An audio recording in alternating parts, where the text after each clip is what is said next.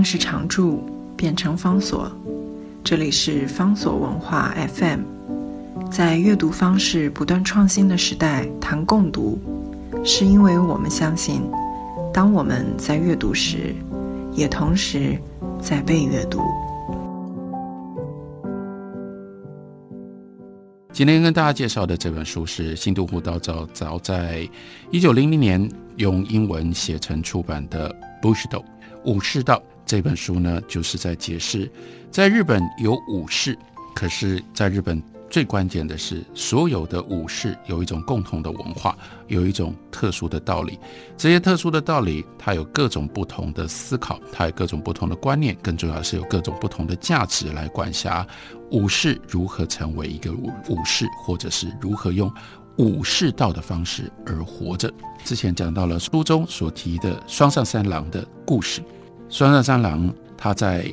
面对外国人，外国人逃跑的时候，他竟然继续为他们开火，这就明白了违背了武士道。在书里面，新都护道造也就解释了，有一种叫做武士之情，或者是武士之怜悯，武士的仁慈。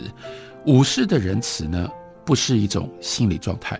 而是当你握有生杀的权利作为你的后盾，所以关键在于你如何对待战败者。你如何对待弱者？你如何对待被践踏者？所以在这方面，新都护道告诉我们，日本的武士道，他们是禁止一个拥有强大权力的人，然后呢，你去追杀战败的敌军，然后对于敌军残酷的，这才是酸善三郎他之所以坦然面对自己切腹自杀的时候，他认定他违背武士道。所犯下的错误，所以在这里，清都护道照另外呢讲了一个非常有意思的故事，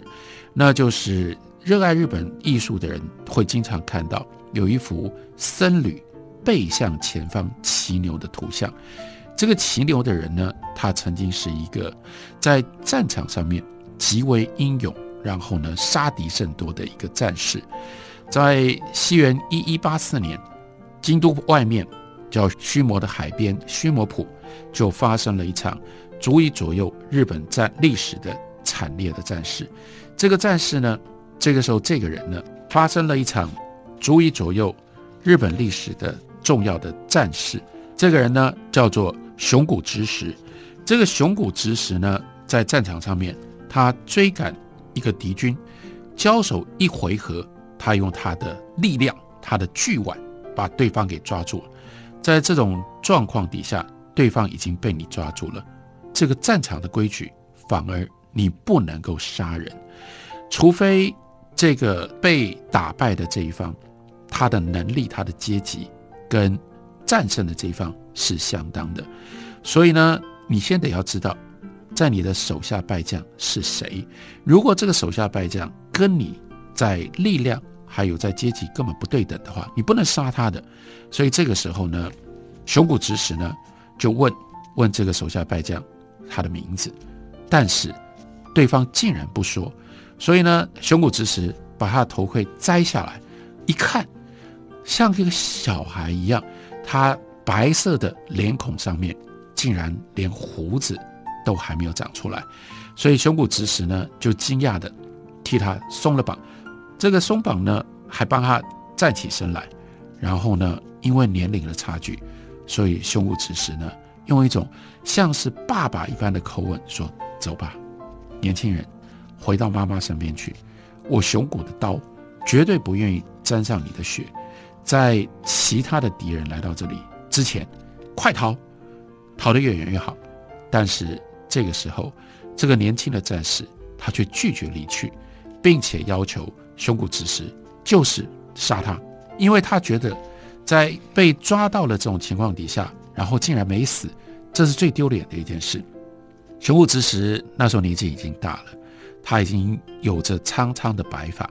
在他苍苍的白发上面闪亮着森冷的刀光。这把刀曾经夺去了许多人的性命，但是过去一直都是非常坚强的心。这个时候却退缩了，他在脑海里面突然之间闪过自己儿子的那个模样，他的儿子也在这一天随着号令，武士的儿子也是武士，所以上战场。他儿子也上战场了，去试自己还没有成熟的武艺。所以这个时候，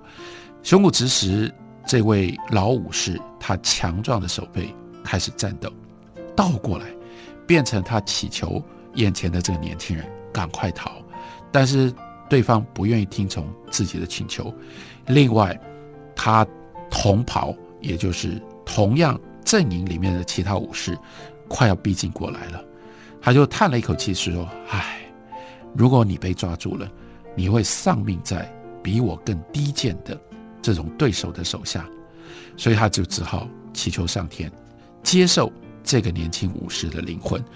刀光一闪，他就把这个少年的头给砍了下来。战事结束了，熊谷直实回来。这个时候，他看破了所有的这一切，他卸下了盔甲，他去剃度，并且披上了僧衣，他出家了，把他的余生投入。在到处游方，但是他给他自己一个非常非常特别的原则，他发誓，他再也不会背向日落之处，也就是极乐净土所在的西方。这就是为什么会有那种背向牛头骑牛的那个景象，因为如果牛呢，它要走的方向是往西走的话，因为他发誓，他绝对不会背向西方，所以呢。他就必须要倒过来走，他就必须要倒过来骑牛，所以因为这样，在日本崛起的过程当中，新都护道造也就特别告诉我们，例如说，日本人早已经习惯在战场上面应该要为战败的敌人治疗，甚至早于西方欧洲的日内瓦公约如何规范战场上面的仁慈，而且呢。在这个日本，武士对于武士阶级的教育跟训练，你不能光是只有武勇，你还要有仁慈，你还要温柔。所以他就引用了一位白河藩的藩主在随笔上面所写下的，说：虽然在夜色的无声看顾底下，聂不的来到你的枕边，切莫驱赶，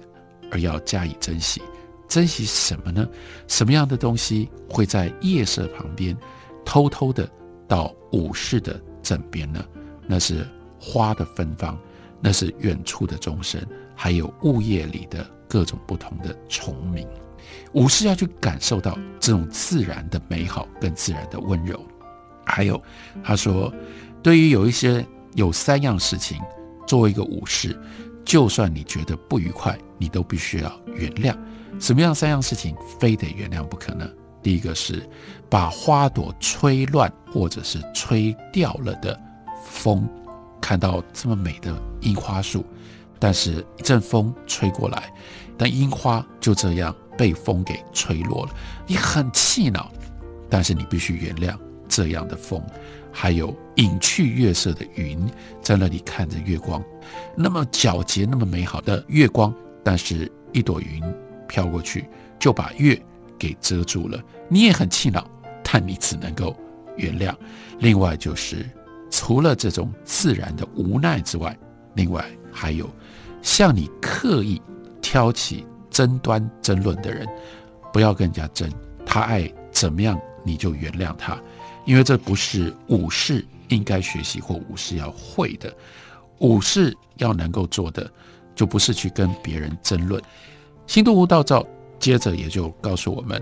因而对于武士来说，武士的教育、武士的训练，要训练你如何沉静，要训练你如何武勇。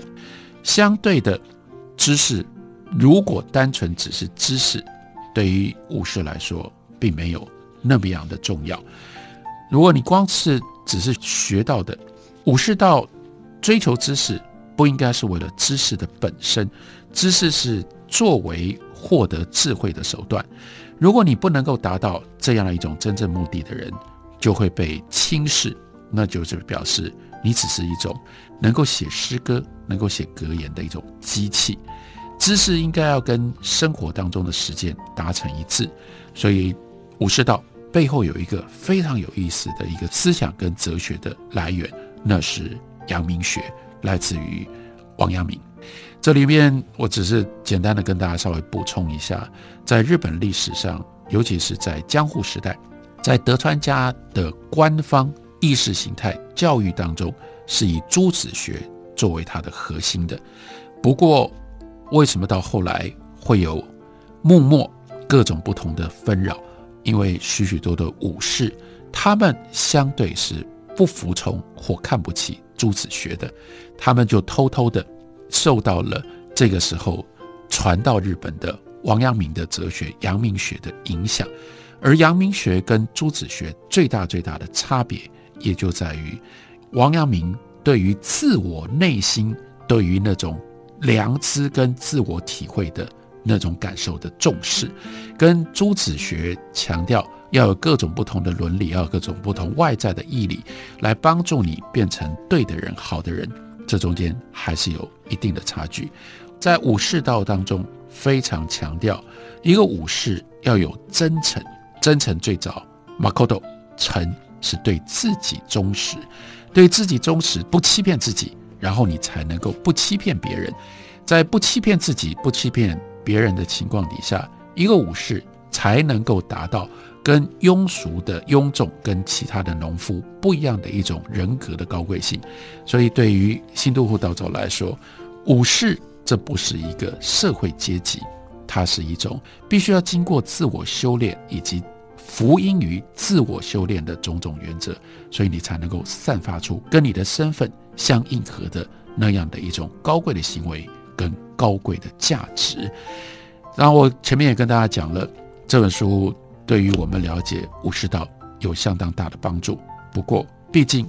新都无道造他自己出生于武家，又是针对西方读者所写的书，所以他对于武士道的种种的说法是来自于他的理想化。